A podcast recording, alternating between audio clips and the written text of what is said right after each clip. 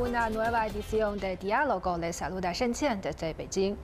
En los últimos años existe en Cuba un creciente interés por aprender el idioma chino. Muchos lo consideran como una vuelta a la cultura oriental. Y con esfuerzo de los departamentos oficiales de educación de ambos países, el idioma chino se ha convertido ahora en una asignatura optativa en una escuela secundaria cubana. En el programa de hoy, nuestra compañera en La Habana, Hou Jiaqi, ha realizado una serie de entrevistas para profundizar en este tema. Veámoslo. La Escuela Secundaria Básica Fructuoso Rodríguez, ubicada en El Vedado, un céntrico barrio de La Habana, inició las actividades lectivas del nuevo curso el pasado marzo. En la enseñanza secundaria se ha introducido como segunda lengua optativa el estudio del idioma chino. En esta fase inicial del proyecto de enseñanza, más de 100 alumnos del séptimo grado comenzaron sus clases de chino de manera experimental. Para la mayoría de los estudiantes de la escuela, el idioma chino es toda una curiosidad por explorar. A pesar de que el aprendizaje del idioma implica un gran desafío, también es una actividad estimulante. Hemos aprendido muchas cosas, muchos saludos, me resulta que es muy interesante. Y también me, me gusta porque me gusta la cultura china, me gustan sus bailes, me gusta también el idioma me resulta un, poco, un poquito gracioso todas las palabras. Y ya vamos aprendiendo poco a poco muchas palabras y cosas en chino y al final en un futuro esto nos va a satisfacer mucho tanto a Cuba como a China. Mi familia está muy alegre por esto. La joven profesora Hu es, a sus 26 años, la encargada de impartir las clases, una actividad que ya desempeñó durante tres años en Costa Rica, donde enseñó chino a un grupo de universitarios. La docente explica cómo la enseñanza del chino a estudiantes de secundaria en Cuba supone una experiencia diferente. Antes estaba enseñando uh, los universitarios, entonces son personas más mayores. Aquí los niños quieren estudiar más eh, como la primera profesora de secundaria en Cuba, tengo responsabilidad para uh, hacer los niños puedan estar más interesados y estar más um, curiosos sobre este idioma y la cultura. Detrás de las aulas, el proyecto se materializa gracias a los esfuerzos conjuntos de todas las partes implicadas la escuela ha recibido 120 libros, incluyendo cuadernos de ejercicios, manuales, diccionarios y algunos juguetes tradicionales que facilitan el aprendizaje a los estudiantes. La enseñanza del idioma en Cuba forma parte del acuerdo marco de cooperación firmado en noviembre de 2019 entre China y Cuba que profundiza en la comunicación y el intercambio entre los dos países. 嗯，马大使早上好。首先非常感谢您在百忙之中抽出时间来接受我们的采访。呃，首先想了解一下，呃，在这个古巴中学设立中文选修课这个项目当中，中方是起到了一个什么样的推动作用呢？呃，那么前边先讲一下这个项目。那么，二零一八年古巴出台了这个可以在教育机构开设第二外语的这个政策以后，那么中方呢，在二零一九年，中国的教育部领导来访，就跟古方。签署了一个教育合作交流协议，这个协议里边就规定啊，就提出中方支持古巴的有条件的中学开展汉语教学，由中方来提供汉语教师、呃教材等语言教学等语言教学设备。那么，为了落实这个协议呢，中国教育部的中外语言交流合作中心又同古巴教育部啊签署了一个实施这个协议的协议。这样呢，就进入了具体的协议实施方面。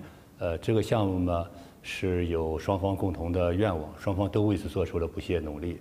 从中方来讲，为了传播中华优秀传统文化，呃，架起中外交流的桥梁，包括向国际社会提供语言文化公共产品，中方呢一直在推进国际中文教育，特别是中国教育部支持外国部门。将中文教学纳入当地的国民教育国民教育体系，也支持外国大学开办中文专中文专业。在双方的共同努力下，那么今年三月，罗德里格斯中学的这个中古合作的中文汉语教育项目就得以实施，这是一件极有意义的事情。啊，那这几年正好赶上新冠疫情爆发，那疫情对这个项目的开展，呃，造成了哪些困难呢？我们本来计划呢是二零二一年一月份开始这个项目的启动，但是呢，疫情确实给这个项目的实施带来一定的影响。第一个呢，就是古方因为受到疫情的影响，他的学校都暂时关闭了，改为远程或者线上这个教学。那么从中方来讲，无论是从教材的运输还是教师的选派，也都遇到了一些困难。比如说这个教材运输吧，啊，那么中方想保证这个项目如期的启动，所以就决定空运，因为空运费用是比较贵的。但是呢，空运教材过程中，由于去因为疫情的影响，全球物流受阻，这个教材运到中转地就被又退回中国去了。最后呢，不得又改为海运。那大家都知道了，海运的耗时就比较长了。从教师的选配上，首先呢，在中国国内选能讲西班牙语又有中小学汉语教学经验的老师，本身你想想比较就比较难，因为我们大家的第一外语一般是英语比较多，啊，呃，这样呢，但是呢，中方呢一直在努力啊，最终呢，呃，选了这个一位老师叫侯佳琪，呃，跟记者跟你的名字是一样，啊，他呢此前呢在哥斯达黎加。从事汉语教学，这样有了教材，呃，又有了这个老师，而且古巴在今年三月份，呃，恢复了线上教学，同学们重返校园了。这样呢，在三月份就开始了这个项目。那么，您觉得古巴人对学习中文和中国文化，他们的态度和兴趣是怎么样的呢？呃，我觉得古巴人对对于学习中文，对于了解中国文化。还是抱有较高的热情啊！我这里引用古巴的传奇人物、古巴芭蕾舞蹈家阿隆索的话啊。阿隆索说：“在我作为艺术家的漫长人生中，对于中华民族和它悠久文明的认识，可以说是我众多珍贵的人文和文化体验中最为刻骨铭心的啊。”那么当下呢，古巴古巴人对于学习汉语的这个热情正在这个。正在提正在提升，好多古巴人的这个家长都支持孩子们从初中就开始学习汉语。那么这个汉语热呢，是有历史原因和现实原因的。那么从历史上看，首先中古两国的友谊确实是源远流长的。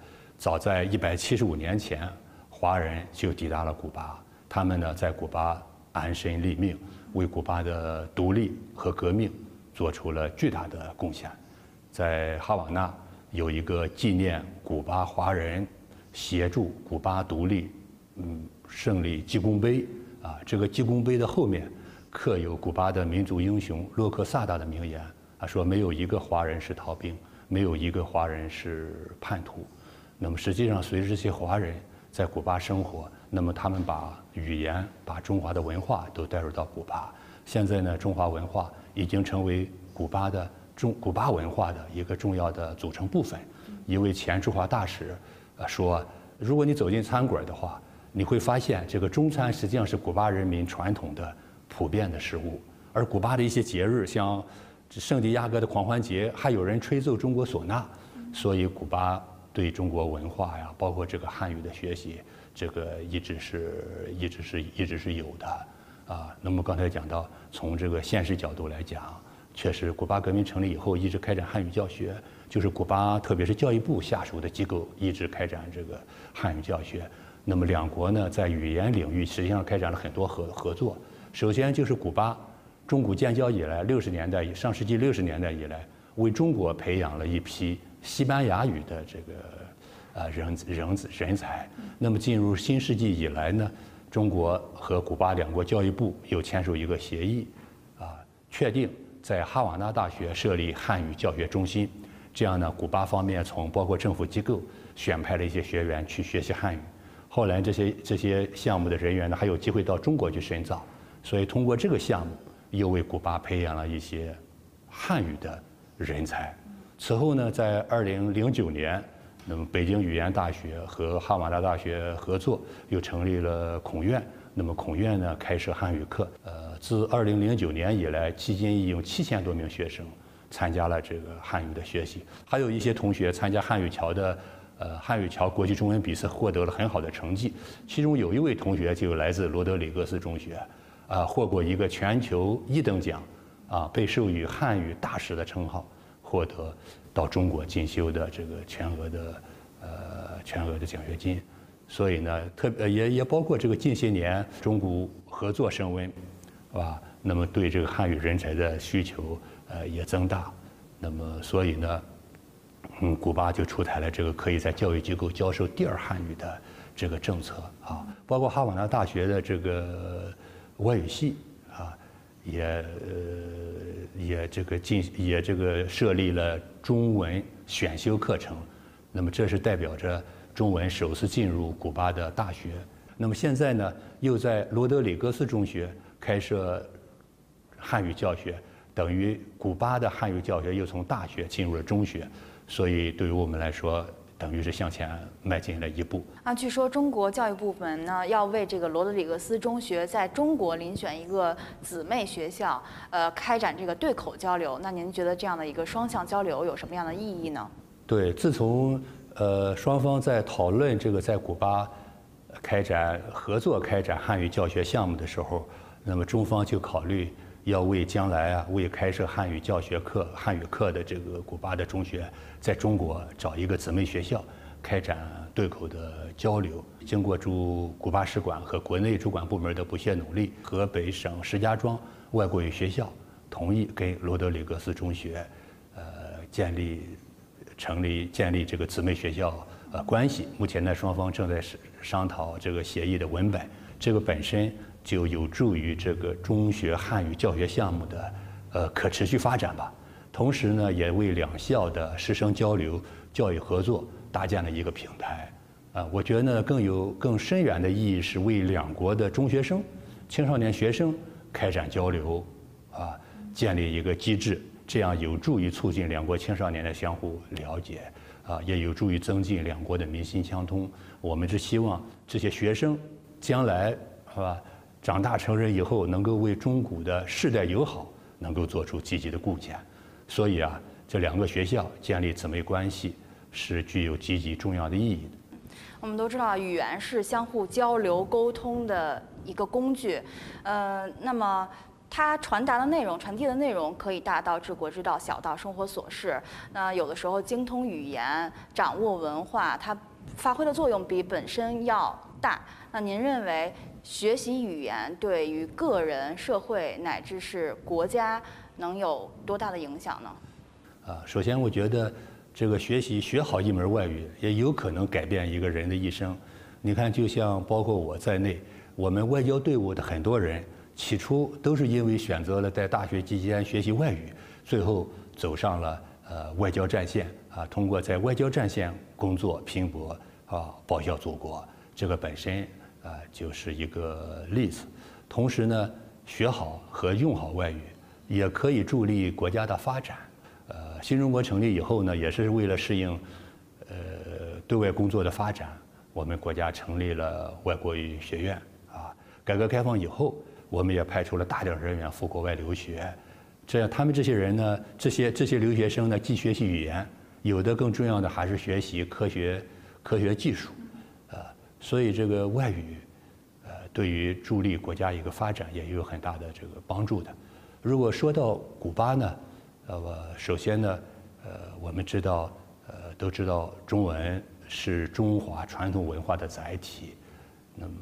也是中华承载着中华文明，那么中华文明呢，又具有五千年以上的这个历史，是世界四大文明中唯一没有中断的这个文明。而且近些年来，中国的不断的发展啊，我们说取得了经济发快速发展和长期稳定的两大奇迹，啊，呃，中国的国际影响力不断扩大。所以我想呢，古巴青少年学习汉语，学好中文，啊，对于他们了解中国。了解中国文化啊，对于他们个人的成长，包括对于增进两国人民的相互了解，推动中古友谊不断的发展，也都有多重的意义。您对中古双方未来深入文化交流有什么样的一个期待呢？呃，我前面讲到，实际上中国文化已经融入古巴文化，成为古巴文化的一部分。中古的友谊吧，呃，源远的流长。其实，在古巴革命刚刚胜利后不久，中方就派艺术团到古巴来，到各地演出，受到了热烈的欢迎。我们两国建交后不久就签署了文化合作协定，以后呢多次续签，并签署文化交流执行计划。双方呢在文化领域开展了全方位的啊多层次的丰富多彩的文化活动。比如说我刚才提到的这个阿隆索啊，那么古巴的舞芭蕾舞蹈家、传奇人物，这个古巴的国家芭蕾舞团就是他一手创造、一手这个建建立的。那么他。多次率领古巴国家芭蕾舞团到中国去演出，受到中国人民的热烈的欢迎。那么，中国在古巴开展的文化活动就更多了。国内的很多艺术艺术团体都到古巴来演出。那么，我们在新闻出版、啊广播影视、啊文学、美术、啊艺术、体育等诸多领域都开展了活动，很多活动。就是我们使馆跟古巴文化部。呃，原先前几年每年都在古巴开展的中国文化节啊，还有呢，也是中国文化部和古方合作在古巴开展的欢乐春节活动啊，这些都受到了欢迎。那么，在还有双方都互相参加对方的这个展会展览，比如说国际图书节，二零一八年的时候，应该是二零一八年的时候，中国作为主宾国出席了古巴的图书展。那么二零二零年的时候呢？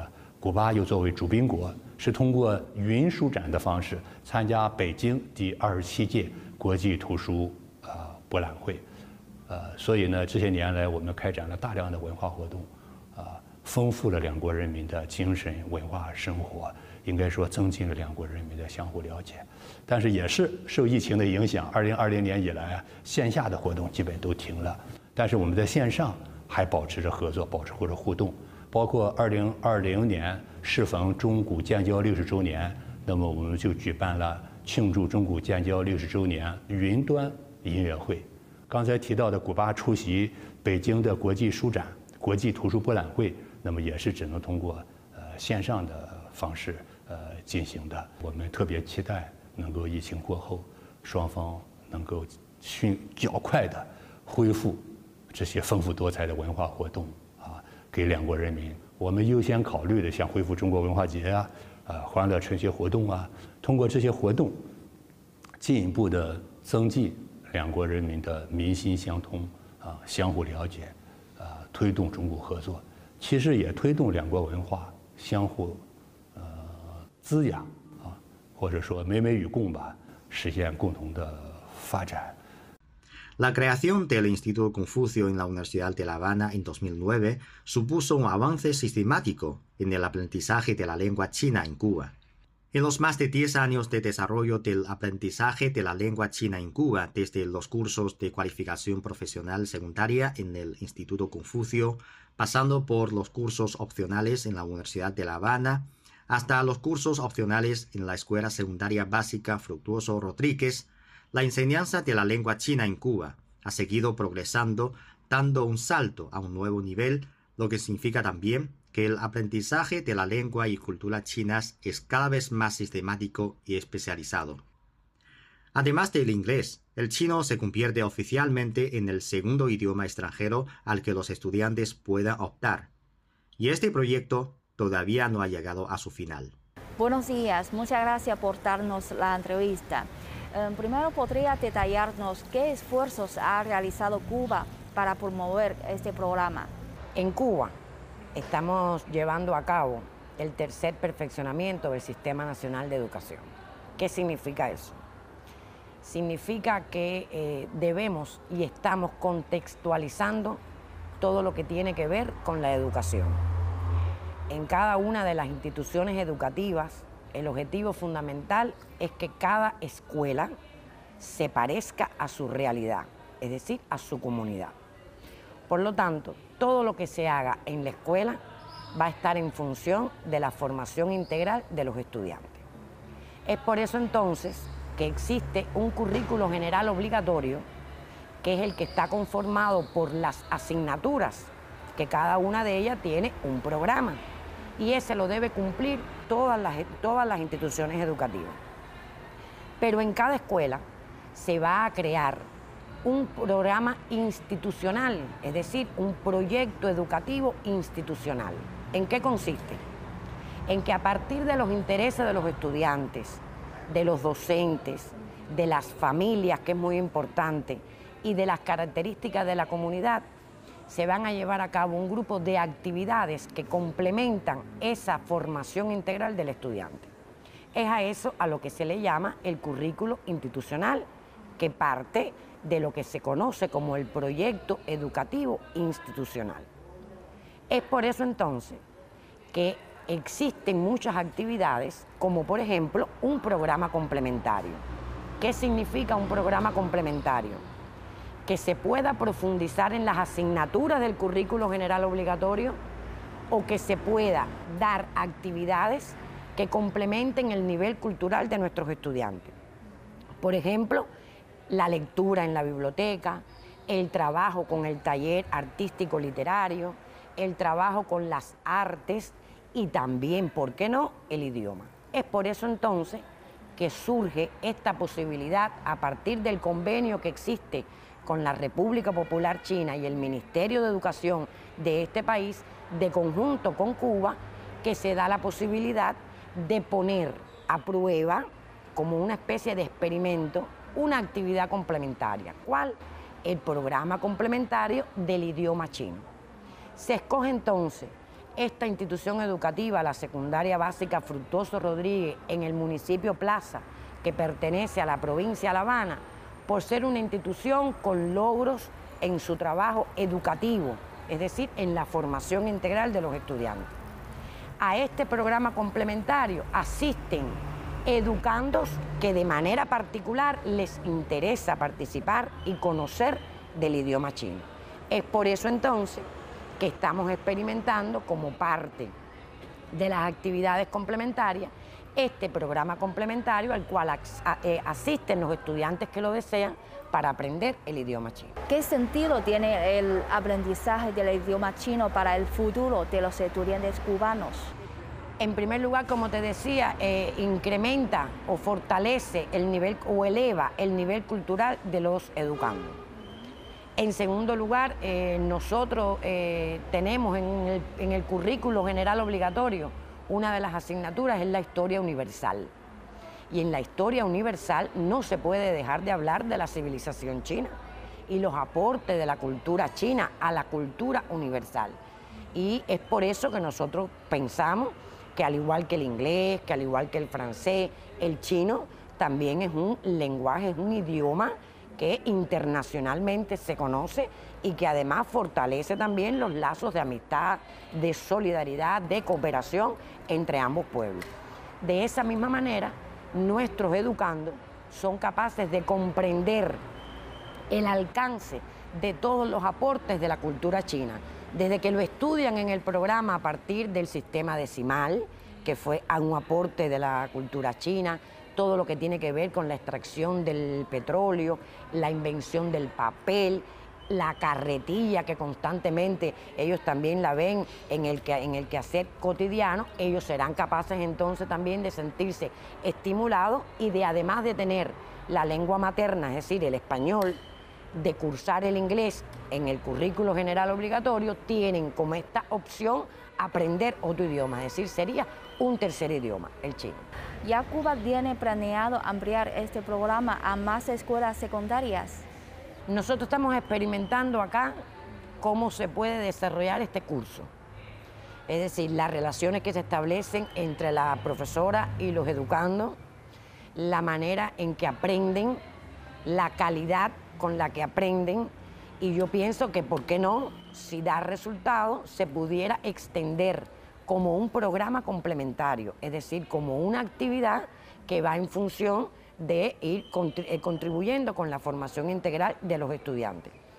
De igual manera, eh, en, las, en las instituciones educativas, lo que se trata es de que se tengan a la mano todas las posibilidades que brinda la comunidad. Y en este caso, el aprender otro idioma que no forma parte del currículo general obligatorio, sino que es parte del currículo institucional, es otra posibilidad que nosotros tenemos para poder extender este idioma y otras actividades en el resto de las instituciones educativas. Creo que antes la forma principal de aprender chino era ir a clases del Instituto Confucio.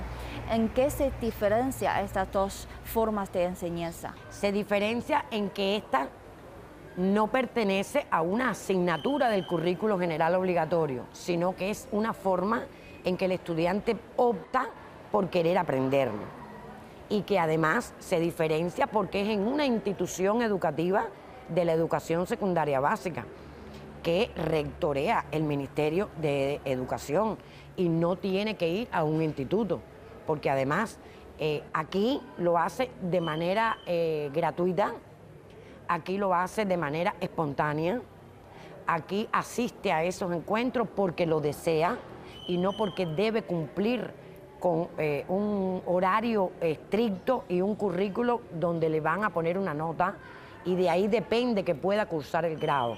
No, al contrario. Cuando el educando ve que es una posibilidad que tiene de aprender más, de algo nuevo, que opta por ello y si quiere está y si no va a otro programa complementario, es más agradable. Porque los estudiantes entonces lo solicitan, porque es lo que quieren. Y al quererlo, le prestan más atención y lo aprenden. Y después incluso entre ellos lo pueden ir multiplicando al resto de los grados, porque hoy están asistiendo educandos de séptimo grado, pero quizás cuando veamos que ya da su fruto, de conjunto con la profesora, podemos estar multiplicándolo hacia octavo, hacia noveno grado. Esa es la diferencia que existe. A su juicio para Cuba, ¿qué sentido tiene el acercamiento cultural entre los dos países? Yo pienso que es sumamente importante en primer lugar, porque como te dije ya anteriormente, el pueblo cubano, la cultura cubana reconoce todos los aportes de la cultura china a la cultura universal. Y por lo tanto, ahí va nuestro respeto, ahí va nuestra consideración. Y en la medida en que seamos capaces de estrechar más los lazos de amistad, de solidaridad, sobre la base del respeto y de la colaboración entre ambos pueblos, entre ambas culturas nos fortalecemos desde el punto de vista como ser humano y como nación. Y la patria hoy está eh, convocando a todos a, que exista una paz universal. Y China nos proporciona a nosotros también, de la misma manera que nosotros le proporcionamos a él, amistad, solidaridad y colaboración, no solo con educación, sino con otros organismos que existen en nuestra sociedad fortalecer esa unidad a partir de estos convenios. Garantiza además que eh, universalmente las personas puedan conocer, respetar y querer lo que se hace en todas las naciones del, del mundo. De esa manera entonces estaremos contribuyendo a todo lo que tiene que ver con las metas que nos proponemos para un desarrollo sostenible, es decir, para los objetivos de desarrollo sostenible de la Agenda 2030. Y en función, en función de eso vamos y garantizar de esa manera la solidaridad que hoy necesita el mundo, que es una solidaridad de paz. A finales de 2021 se habían creado más de 1.500 institutos de Confucio e impartido clases de idioma chino en 159 países a través de la cooperación con China. Además, se habían puesto en marcha programas de enseñanza de la lengua en más de 180 países y 76 países habían incluido el chino en sus sistemas educativos nacionales. En la actualidad, más de 25 millones de personas fuera de China están aprendiendo chino y el número acumulado de alumnos y usuarios se acerca a los 200 millones. La introducción del chino como una asignatura optativa en las aulas de enseñanza secundaria en Cuba, aunque todavía no se ha generalizado, es sin duda un primer paso importante. A medida que la cultura china se hace más popular y crece el interés internacional por aprenderla, será importante para superar la brecha cultural y conducir a una mejor comprensión mutua entre países.